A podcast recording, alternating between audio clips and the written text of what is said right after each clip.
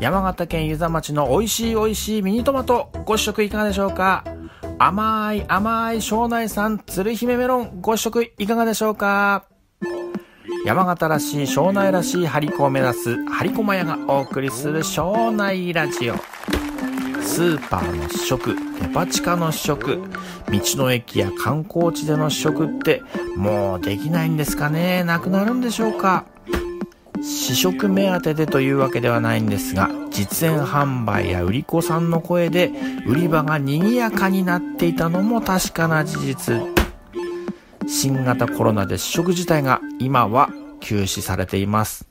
スーパーも道の駅も欲しいものをレジに持っていくだけでちょっと物足りない感じがしますね。私自身省内の野菜を東京で売っていた時期がありましてえー、見た目、他県のものと一緒の野菜がですね、試食があるとバンバン売れるので、いらっしゃいませーと同じ回数、どうぞ、ご試食どうぞと言っていました。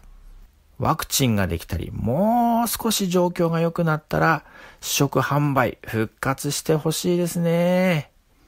それまで威勢の良い売り子さんの声を録音したものを流したり、景気のいい音楽を流したりするだけでも売り場が明るくなりますよね。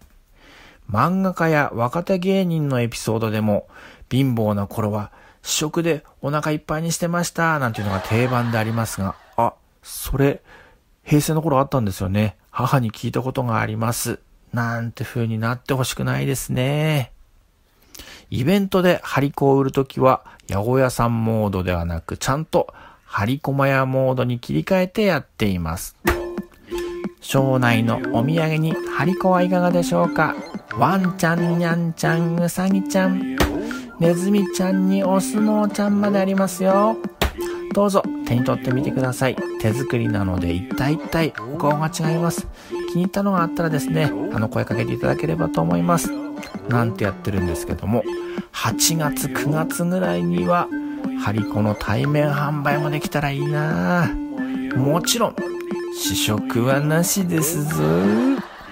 以上、張駒屋ひろゆきでございました。